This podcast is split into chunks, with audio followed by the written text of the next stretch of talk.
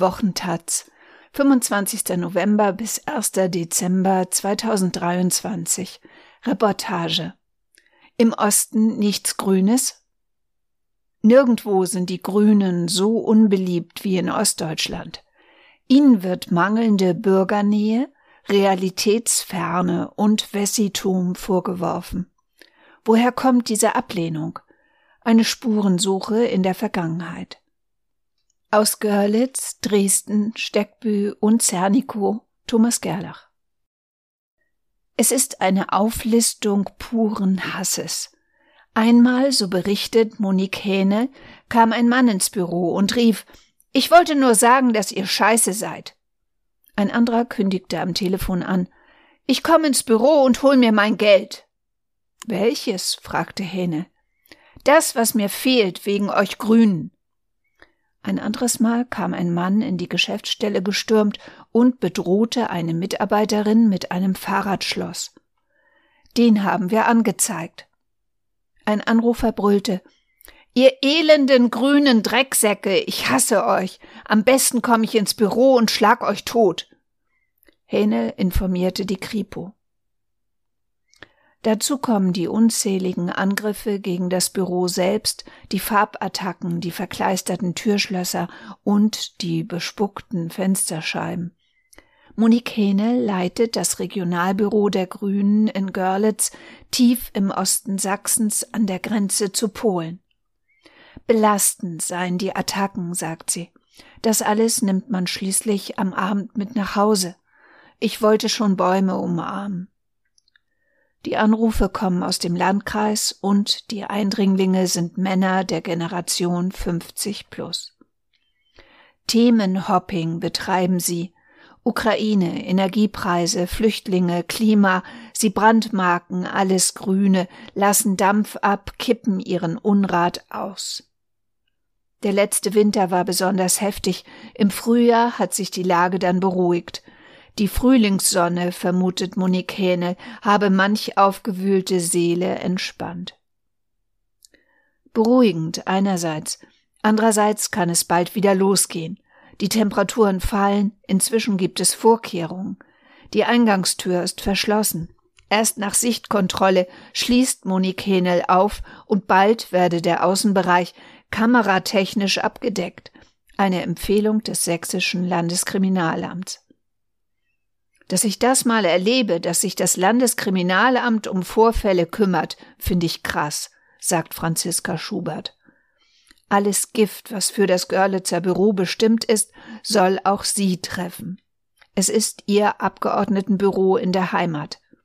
Jetzt sitzt sie in einem kahlen Besprechungsraum irgendwo im Landtag in Dresden. Es ist eine Enthemmung im Gange, die finde ich besorgniserregend. Es klingt nicht ängstlich, wie sie es sagt, doch nachdenklich. Die 41 Jahre alte grünen Politikerin war bisher keine, die sich persönlich Sorgen machen musste. Schubert polarisiert nicht, sie führt zusammen. Den Grünen hat sie in Görlitz schon zum Höhenflug verholfen. In der 56.000 Einwohnerstadt, in der seit Jahren regelmäßig ein Drittel für die AfD stimmt, ist ihr 2019 ein Triumph gelungen. Bei der Oberbürgermeisterwahl hatten im ersten Wahlgang 28 Prozent für Schubert votiert, Platz drei, knapp hinter dem CDU-Mann. Der AfD-Anwärter allerdings hatte beide überflügelt. Erstmals in Deutschland hätte ein AfDler Oberbürgermeister einer Stadt werden können. Es kam anders. Schubert verzichtete, warb im zweiten Wahlgang für eine offene Europastadt und unterstützte so den CDU-Kandidaten. Mit 55 Prozent zog der ins Rathaus ein. Das verleitete Annegret Kramp-Karrenbauer, damals die CDU-Vorsitzende, den eher wackeligen Sieg ganz für ihre Partei zu reklamieren. So far away from here sei die Parteispitze der CDU, so weit, weit weg von den tatsächlichen Verhältnissen, schimpfte Schubert über dieses Fehlurteil. Das ist genau der Stil, der die Menschen wütend macht, sagte sie damals der Taz. Möglicherweise kommen die Fehleinschätzungen inzwischen von den Grünen. Franziska Schubert, offener, freundlicher Blick, macht nicht den Eindruck, dass sie dieser Gedanke empört. Schuberts Eltern betreiben in dritter Generation eine Fleischerei in einem Dorf 30 Kilometer südwestlich von Görlitz. Was das Handwerk von Robert Habecks über Monate favorisierten Idee vom Industriestrompreis hält, dürfte ihr der Vater bereits erzählt haben. Nicht nur die Aluminiumindustrie braucht Energie, auch das Schlachthaus, das Kühlhaus und der Backofen. Die Wirtschafts- und Sozialgeografin Schubert kam nach Abschlüssen in Osnabrück und Budapest nach Ostsachsen zurück. Sie, die überzeugte Katholikin, bezeichnet sich als Lokalpatriotin. Es gibt so ein paar Annahmen, vielleicht auch innerhalb der Bündnisgrünen, die nicht zum Alltag der Menschen passen, überlegt sie. Wir sind als Bündnisgrüne beispielsweise manchmal recht unfreundlich gegen Wohneigentümer. Hausbesitz werde schnell mit Reichtum gleichgesetzt. Dabei sind Wohnhäuser im ländlichen Raum Ostdeutschlands Lebensgrundlage und Altersvorsorge in einem, Kredite vor der Rente oft nicht abbezahlt. Fragen der energetischen Sanierung könnten da eben nicht nur technisch abgehandelt werden. Es gehe da schnell um Investitionen im sechsstelligen Bereich. Leute mit einem Einkommen, die das so ohne weitere stemmen können, die sehe ich im Osten nicht an jeder zweiten Hausecke. Schubert hat das 90 Jahre alte Haus ihrer Großeltern übernommen. Wenn Hausbesitzer zu ihr kommen, ahnt sie, was falsch läuft. Gerade die Älteren haben eine Heidenangst, dass es kalt wird. Wer in so einem Moment über Wärmepumpen doziert, mag technisch auf der Höhe sein, sozial eher nicht. Lösungen zaubert man nicht aus dem Hut. Das ist die Realität und die Vorreiterrolle, die die Grünen beanspruchen, hat auch noch ihre Tücken. Manchmal ist es bei uns Bündnisgrünen so, dass wir vorangehen, vorangehen, vorangehen und dabei vergessen, uns umzudrehen und zu schauen, ob die Leute mitkommen. Eigentlich wollte Franziska Schubert das Gespräch in ihrem Görlitzer Büro führen, dort, wo schon die Eingangstür von der Mühsal grüner Politik erzählt. Ihr Kalender, voll mit Terminen, hat das verhindert. Schubert blickt aus dem Fenster. An dem Parlamentsgebäude fließt die Elbe vorbei. Im Sommer sieht man in dem Fluss, einst nicht viel mehr als eine Kloake, immer wieder Menschen baden. Nicht nur für Grüne, ein Lichtblick im tiefsten Osten. Dabei sind in allen ostdeutschen Ländern die Bündnisgrünen seit Jahren im Parlament vertreten. In drei Landesregierungen stellen sie Minister und Staatssekretäre. Schlecht ist diese Bilanz nicht. Vor 20 Jahren war sie desaströs. Die Grünen waren damals aus den Parlamenten aller ostdeutschen Flächenländer geflogen, die ökologischen Erneuerer gescheitert. Paul Dörfler kennt diese Enttäuschung und hat sie hinter sich gelassen. Dörfler führt durch den Garten hinter seinem Häuschen im Dörfchen Steckbü an der Elbe. Der Garten ist ein Mix aus Streuobstwiese und Urwald mittendrin Tisch und Bank. Schau mal da, Bienenfresser, ruft er. Die fangen sich jetzt die Insekten, die aufsteigen, und fressen sich voll für ihre Reise in den Süden. Er deutet auf die farbenprächtigen Vögel, die direkt über seinen Kopf jagen. Eigentlich liegt ihre Heimat weiter im Süden, doch seitdem es nördlich der Alpen stetig wärmer wird, fühlen sie sich auch hier wohl, besonders in Braunkohleregionen. Sachsen-Anhalt ist einer ihrer Favoriten.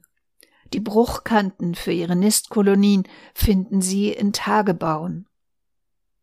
Dörfler hatte ein ganzes Buch Nestwärme über Vögel geschrieben, über ihr Verhalten, ihre Lebensweise.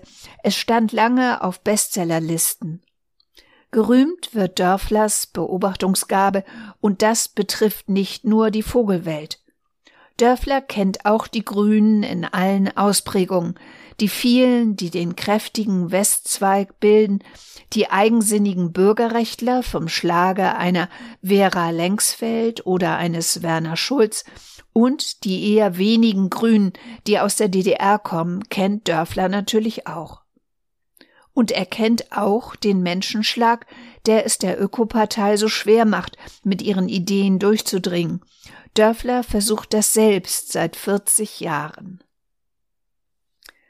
1986 hat Dörfler zusammen mit seiner Frau Marianne in der DDR das Buch Zurück zur Natur veröffentlicht.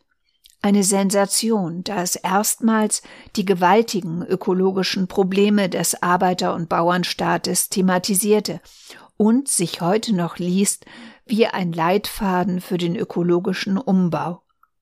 Erstaunlicherweise im staatlichen Urania Verlag erschienen, waren die 15.000 Exemplare binnen dreier Tage verkauft.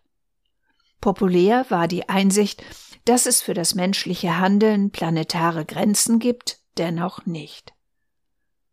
Paul Dörfler hat 1989 die Grüne Partei in der DDR mitgegründet. Er war in der letzten Volkskammer Vorsitzender des Ausschusses für Umwelt, Energie und Reaktorsicherheit und war nach dem 3. Oktober 1990 Abgeordneter der Grünen im Bonner Bundestag.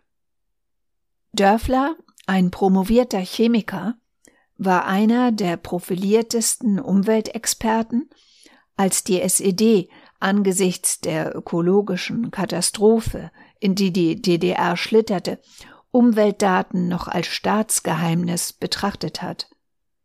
Umweltschützer galten schnell als Staatsfeinde, weil sie die Fortschrittsgeschichte des Sozialismus in Frage stellten, der Gesellschaftsordnung, die angetreten war, die gesamte Menschheit zu beglücken.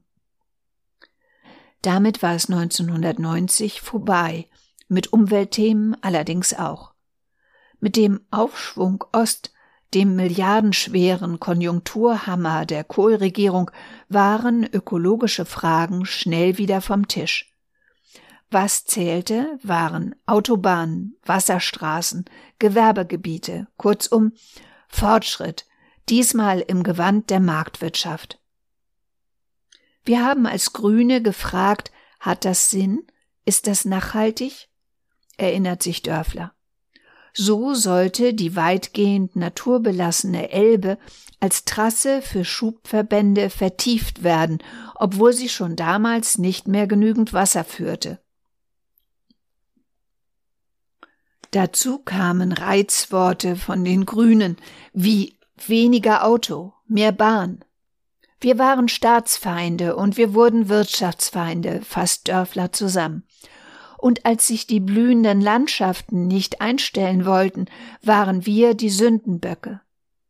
Das wirkt nach. Mit so einer Pharma im Rücken ist Robert Habeck als Wirtschaftsminister ein passendes Feindbild, besonders bei der Generation 50 plus im Osten. Vorsichtig nennt Dörfler diese Gruppe die Sesshaften das Gegenstück sind die Mobilen, die nach 1990 den Osten verließen und im Westen ihre Chance suchten. Menschen, die sich wahrscheinlich eher für grüne Themen interessieren, vermutet Dörfler. Wenn sie grün wählen, dann heute in Baden-Württemberg oder Bayern. Überhaupt könne man in dünn besiedelten Regionen auch ganz gut ohne grüne Vorstellungen leben. Verkehrslärm, Abgase, Feinstaub. Wenn man nicht gerade eine Schweinemastanlage vor der Nase hat, könne man Umweltprobleme einfach ignorieren. Dabei profitiert auch das Dörfchen Steckbü von urgrünen Konzepten wie nachhaltigem Tourismus. Der Elberadweg, ein 1280 Kilometer langes Band entlang der Elbe von ihrer Quelle im Riesengebirge bis nach Cuxhaven, führt direkt an Dörflers Haus vorbei. St. Nikolai mitten im Ort wurde zur Radfahrerkirche erhoben und Pensionen werben mit der naturbelassenen Flusslandschaft, mit Fischadlern, Störchen und Bibern. Dörfler, der Umweltpionier, hielt es nicht lange im Bundestag aus. Er trat zur Wahl im Dezember 1990 nicht wieder an. Dörfler hat gelitten, er zählt auf, die endlosen Sitzungen, die klimatisierten Räume, das künstliche Licht, falsche Ernährung und kein Draht mehr zur Natur. Irgendwann nimmt dein Körper die Form eines Stuhls an. Allerdings war Dörfler auch politisch ernüchtert. Er packt einen tausend Seiten Wälzer auf den Tisch, ein geradezu historisches Konvolut vom Oktober 1990 zum Thema Vorsorge zum Schutz der Erdatmosphäre, verfasst von der gleichnamigen Enquete-Kommission des Bundestages. Sein Appell Sofort den Klimawandel bekämpfen, den CO2-Ausstoß verringern und die Energiewende anpacken. Die Mehrheit hat das komplett ignoriert. Dörfler ist Autor geworden. Mit seiner jüngsten Veröffentlichung Aufs Land schließt sich der Kreis, der 1986 in der DDR mit Zurück zur Natur begann. Es ist ein Plädoyer für ein selbstbestimmtes Leben auf dem Land, für ein Ende von Konsumzwang und Fremdbestimmung. Vor allem aber wirbt es für eine Versöhnung zwischen den urbanen Zentren und der Peripherie. Vielleicht ist auch das ein versteckter Wink an die Grünen. Dörfler ist 73 Jahre alt. Er wirkt wie ein weißhaariger Naturbursche. Zum Abschied zückt er ein Taschenmesser und schneidet eine Zucchini ab. Der Abstand zum politischen Geschäft hat ihm sichtlich gut getan. Das kann man von Lukas Beckmann auch sagen. Beckmann, ebenfalls 73, hat sich für die Grünen zuvor jahrzehntelang krumm gemacht. Er hat die Partei mitgegründet und aufgebaut. Er war Bundesgeschäftsführer, Vorstandssprecher und Fraktionsgeschäftsführer, um nur einige Ämter zu nennen. Jetzt schließt er das Herrenhaus von Zernikow in Brandenburg auf. 2017 hat sich Lukas Beckmann mit seiner Frau hier niedergelassen. Er und Ingrid Hüchtker gehören damit zu den Ostgrünen, zwei von etwa 10.000 Mitgliedern, die die Partei in den ostdeutschen Flächenländern hat. Neben Beckmann und seiner Frau, die sich in der hiesigen Gemeindevertretung engagiert, haben sich zwei Kommunalpolitiker eingefunden.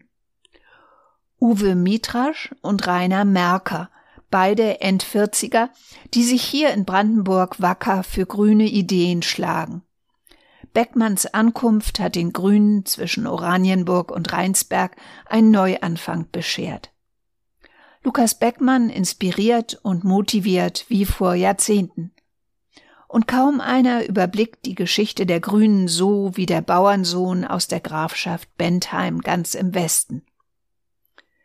1979, Habeck war ein Kind, Baerbock noch gar nicht geboren, da hat Beckmann mit Petra Kelly, Josef Beuys und Rudi Dutschke Europawahlkampf betrieben.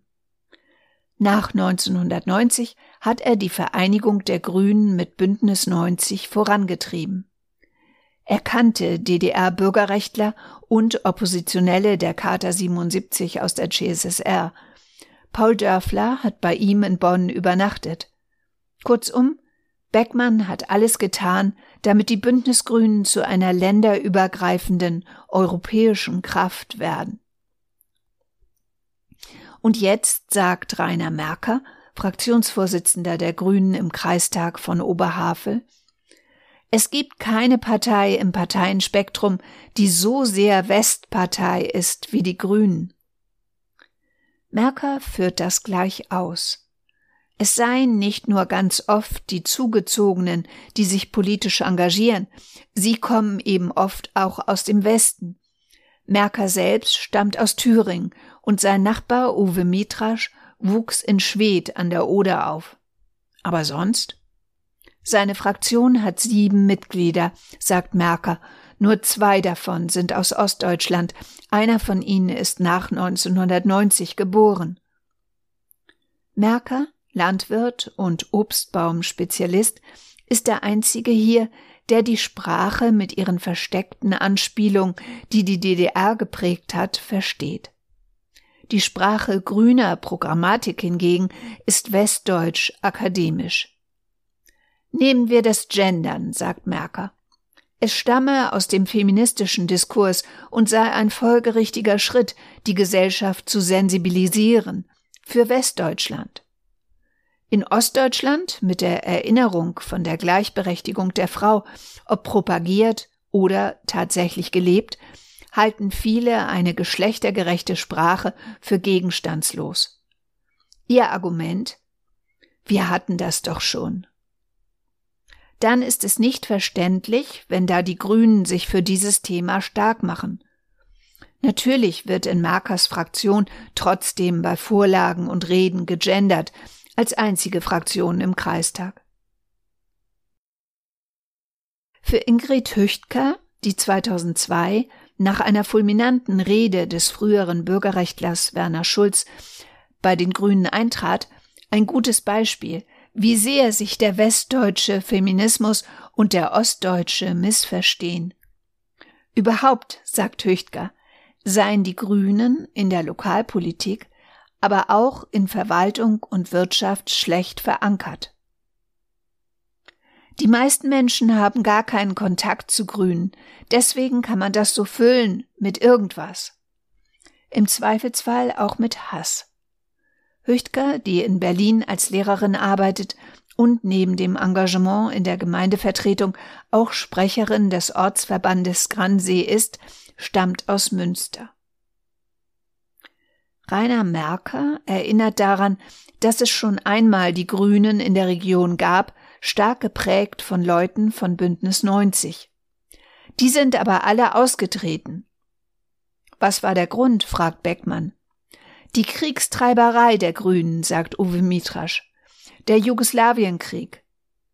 Und später auch Hartz IV. Der Ingenieur war Geschäftsführer von Stadtwerken in der Region, Jetzt ist Mitrasch selbstständig, hat Zeit für Familie, Haus und Hof und für Politik. Er ist für die Grünen in der Stadtverordnetenversammlung Gransee, Parteimitglied ist er allerdings nicht. Lukas Beckmann überlegt. Er sieht vor allem kulturelle Entfremdung durch Sprache zwischen Stadt und Land. Es gehe um mehr als Gendern. Eine Partei, die immer jugendlicher daherkommt, hat es schwer, Menschen zu überzeugen, die schon große Transformationen durchlebt haben. Ost und West hätten sich zwar vermischt, eines aber sei geblieben. Die Grünen sind im öffentlichen Bewusstsein in Ostdeutschland im Kern immer noch die Westgrünen, präzisiert er. Viele Ostdeutsche verzeihen uns Geschichtslosigkeit nicht wir haben zwar für Europa geworben, bis 1989 endete es aber für viele im Westen an der Elbe. Alles, was östlich war, hat leider zu wenige interessiert. Für Beckmann sind Parteien ein zentrales Mittel, Demokratie zu leben und Freiheit zu ermöglichen. Bei den Grünen aber kommt eine Besonderheit hinzu. Du kannst mitfahren, aber die Grünen wissen genau, wo es lang geht, sagt er. Und das ist einfach nicht sehr einladend. Wir isolieren uns dadurch selbst und ziehen kulturelle Grenzen ein. Anruf in Görlitz. Alles ruhig, sagt Monique Hänel entspannt. Zurzeit keine Beschimpfung, keine Angriffe. Eine gute Nachricht. Nicht nur für die Grünen.